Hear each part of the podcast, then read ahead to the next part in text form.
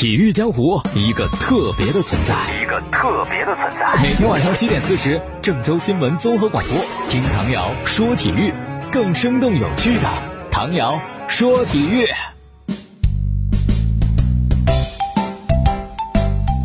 大家好，欢迎收听节目，我是唐瑶。我们先说中超比赛，在昨天的时候呢，是发布了第二阶段一些比赛的这个相关的安排嘛。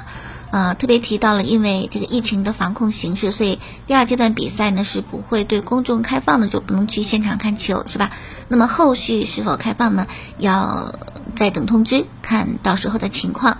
那第二阶段比赛呢是十二月十二号重启，明年的一月四号结束。那我们河南嵩山龙门的首场比赛，第二阶段首场比赛是十二号的晚上七点半，客场对阵大连人队。然后还一条消息是昨天足球报的。说有一名中生代的国脚会留洋，具体是谁呢？媒体人员也爆料说，这个人是二十九岁的国脚李磊。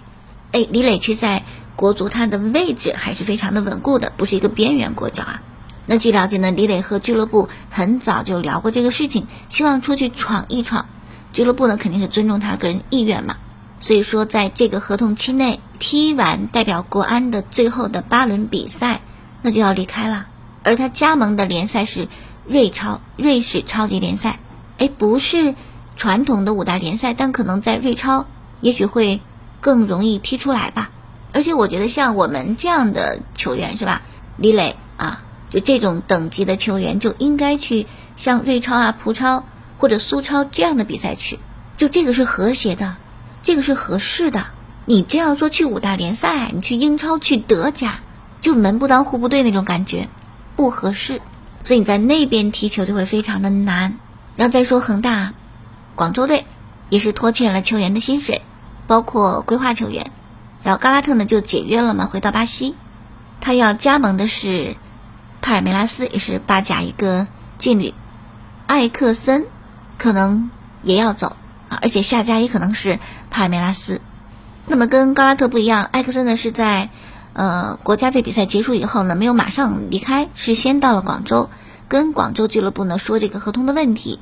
据了解呢，跟俱乐部解约的可能性非常的大。那如果解约以后呢，是不是还可以代表国足，或者还愿意代表国足比赛？目前还是不得而知。然后除了艾克森之外，阿兰也是结束国足比赛以后呢，直接从沙加就回到了巴西和家人团聚。肯定理解他急切的心情嘛，是吧？孩子做手术啊，就一直都没有见。那假如，就是阿兰和艾克森都不再代表国足踢比赛的话，那么当务之急，蒋光太一定要留住，他这个位置也是国足非常需要的，是吧？中后卫很重要，又缺人，就不能再走了。而且我觉得也应该好留住吧，毕竟他的工资相对于像艾克森、高拉特要低很多，而且他踢这个位置，属于很稀缺的资源。像之前深圳队，包括山东泰山，以及后来海港，都希望引进中后卫，传过绯闻，所以你这个广州队留下来，你不行你卖嘛，对吧？你可以卖出去好卖的。他说到广州队呢，政治执行教练兼球员，任务很重，压力很大。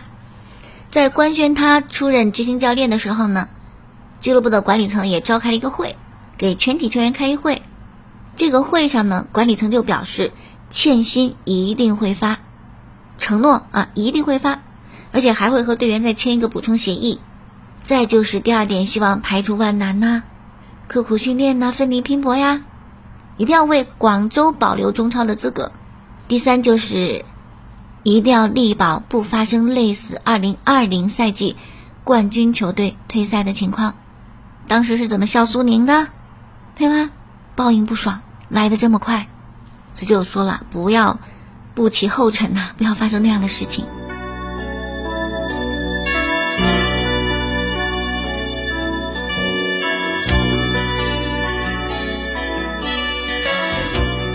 然后亚足联他们已经确定了，二零二二年一月十三号在吉隆坡亚足联总部进行亚冠联赛和亚足联杯小组赛分组抽签仪式。哎呀，亚冠在前几年多香啊！中超球队就抢着要，是吧？抢着要这个名额，要这个机会。现在真到给到你，觉得很为难一件事情。疫情的原因，还有俱乐部目前生存困难，对吧？踢亚冠就变成了一件很痛苦的事情。那明年中超踢亚冠的这个名额是怎么安排的呢？还是三加一的席位？也就是今年中超联赛第三名或者第四名要参加一轮附加赛，这个附加赛的对手是悉尼 FC 和菲律宾卡亚伊洛伊洛队之间的胜者，大概率是悉尼 FC 嘛，要跟人家争这个附加赛名额。另外就是早些时候，十一月底，亚足联公布了二零二二年亚冠的牌照名单，有牌照你才可以去踢亚冠。如果你没有这个牌照，哪怕你拿到中超冠军也不可以的，不能去踢。那么新赛季呢，我们一共是六支球队拿到了亚冠牌照：上海上港、上海申花、山东泰山、深圳、广州和长春亚泰。北京国安没有，因为他们亚冠比赛期间就今年亚冠受疫情影响，在海外滞留五个月，十一月二十二号才全部回来，所以他们没有获得这个新赛季的亚冠牌照。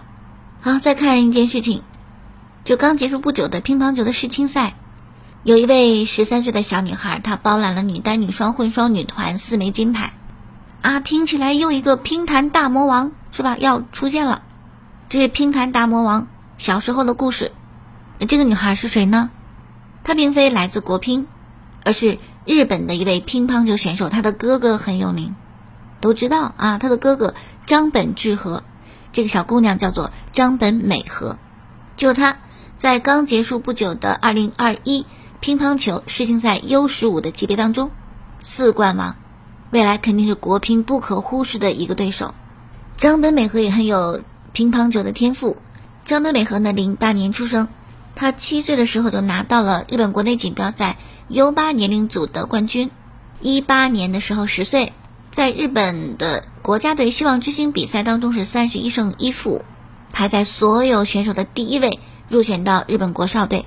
而同样是一八年，他的哥哥走进了中国球迷视野，在那年的几站公开赛当中是接连战胜了很多中国选手，包括马龙、张继科两位大满贯得主。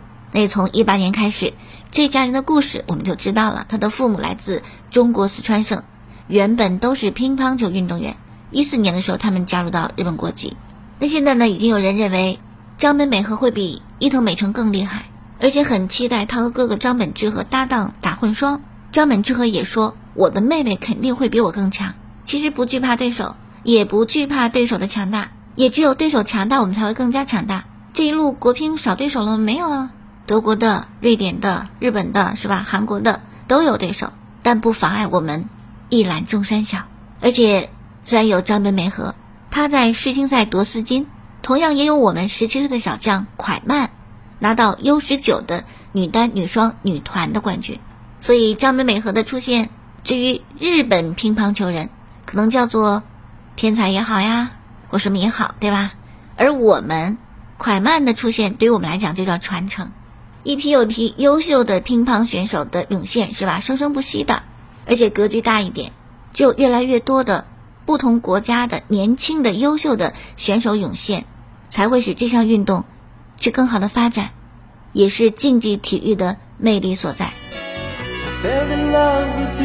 What you cast a blanker？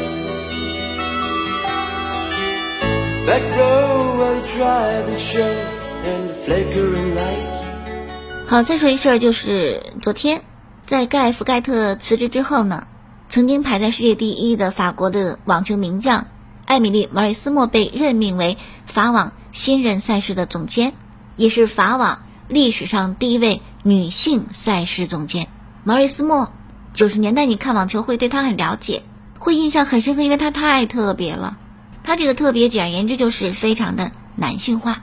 毛瑞斯莫呢，职业生涯赢得过二十五个 WTA 冠军，包括两个大满贯，澳网和温网。还保持过三十九周的世界第一，而且是自世界排名系统引入以来，唯一登上女单世界第一的法国的网球运动员。他是个网球天才，他那个男子化的打法很多对手不适应，是皮尔斯之后法国女网的一个领军人物。而且二十世纪八九十年代 WTA 当时还没有对球员的参赛年龄做限制。所以很多的年少的这个球员就出来，就年少成名，像塞莱斯、格拉夫，卡布里亚蒂，还有辛吉斯，当然还有毛瑞斯莫。刚才我们讲了，毛瑞斯莫非常的男性化，他有女子球员非常非常少见的单手反拍，还有强力的正手上旋抽击，所以球风很彪悍，长得也很像一名男子。一九九九年的时候，当时被称为“网球公主”的辛吉斯，他就说过啊，公开说毛瑞斯莫简直就是半个男人，而且毛瑞斯莫个性非常的张扬，就他有纹身啊，肩膀这个部位，那纹身在网球是很少见到的，在网球这个赛事当中，包括男子网球运动员几乎都没有，但毛瑞斯莫他有。另外，他虽然长得非常男性化，但他很有这个女性的温柔。很喜欢小朋友，那是两千年吧。当时参加完罗马公开赛，他获得了六千七百五十美元的奖金，就捐给当地一个啊在车祸中受伤的小孩。一五年他的孩子出生，当时他推特上宣布，配了一张照片，一双大人的球鞋和一双小朋友的球鞋。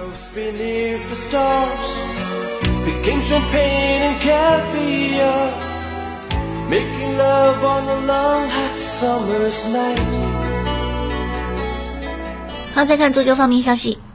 今天凌晨，欧冠的小组赛全部结束，比利亚雷亚尔三比二战胜亚特兰大，拿到最后一个淘汰赛名额。这样的话呢，欧冠十六强全部产生。英超的有四支队，西甲三队，意甲、法甲、葡超两队，德甲、荷甲和奥甲各有一个队晋级。种子队呢是曼城、利物浦、阿贾克斯、皇马、拜仁、曼联、里尔和尤文；非种子队大巴黎、马竞、葡萄牙体育、国米、本菲卡、比利亚雷亚尔、萨尔茨堡红牛、切尔西。分组抽签呢是北京时间下周一的晚上七点进行。说到抽签啊，就那个老生常谈的话题，到底像欧冠抽签有没有猫腻？会不会造假？会不会为了吸引收视及其他原因？安排强队有故事的人碰在一起，我觉得可能也不可避免，是吧？毕竟坊间流传那么多欧冠抽签造假的这种方法，有时候可能真的为了吸引，是吧？为了赢得关注，去做一些人为的安排。所以这次抽签，我们就可以想一想：曼联跟大巴黎有没有可能抽在一起？大巴黎跟拜仁有没有可能抽在一起？也许有可能哈。好，再一事儿。就前不久呢，C 罗结束一官司，就一位女士叫做马约尔，告 C 罗性侵。那前段时间呢，这个起诉被拉斯维加斯地区检察官以证据不足给驳回了。但事儿没有因为案子驳回而结束，因为又有消息报道说 C 罗呀曾经阻止警方公开指控文件，要维护他的个人形象。具体的情况呢，就是。拉斯维加斯的警方没有准备重新审理这个案子，驳回了嘛？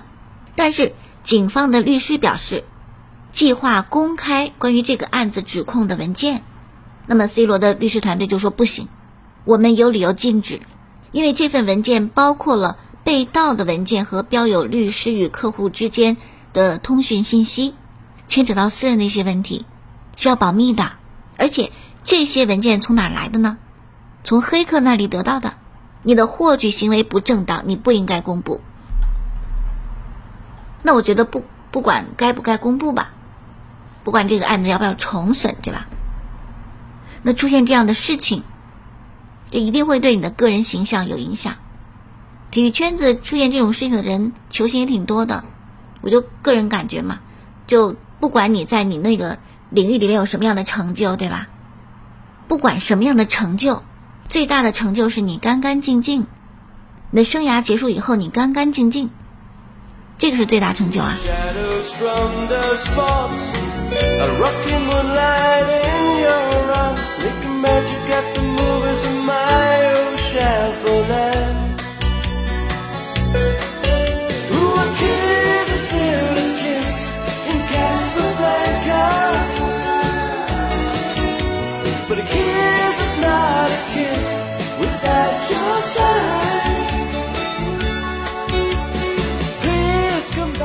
然后说说巴萨，巴萨无缘欧冠十六强，呃，球队深受打击，说在回巴塞罗那的飞机上，那个气氛太难受了。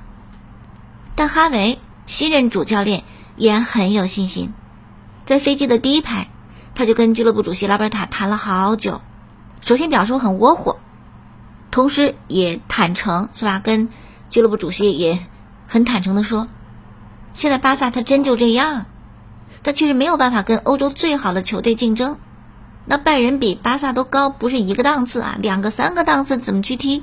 所以共识，巴萨要重建，而且哈维向拉贝塔保证，不要很长时间，一年内，我可以把巴萨带到跟拜仁可以竞争，带到最高的水准。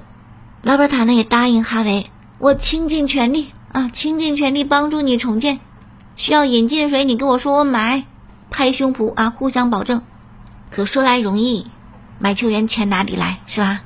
没钱就得先卖人，所以清洗一些球员，甚至还有消息说大清洗，清洗好多啊，比如乌姆弟弟卢克德容、明格萨、德斯特、替补门将内托，这就五个了是吧？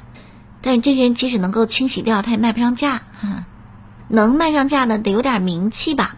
哎，还真有这样有名气。又想清洗的目标人物谁呢？这四位：特尔斯特根、皮克、阿尔巴、布斯克茨。布斯克茨其实早五年前我就不太看好他，不但能力早已到上限，而且比赛态度很一般。阿尔巴比赛态度很好，但是能力欠一点儿，他得有人带哈。皮克，皮克的能力一直被高估。这是皮克的一个问题，特尔斯特根还可以吧，还可以。那么这四名球员被清洗是《每日体育报》提出来的，啊，他们提出的原因非常的奇葩。他们提出的原因是在最近五年巴萨失败的欧冠比赛当中，这四位球员都在场上，这是什么逻辑？特别是特尔斯特根太冤了，是吧？作为主力门将，肯定是每场比赛我都在场上。输了我在，赢的我也在呀，对不对？剩下的那三位皮克、阿尔巴、布斯克茨也都是主力，输了他们在，赢了他们也在呀，怎么是这个理由呢？你哪怕说我刚才说的那些理由也行啊，这个理由太可笑了。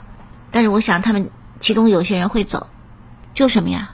就你真想大刀阔斧的去砍掉其他人，你就得先砍一两位主力，要不然别的也不见得砍得动啊。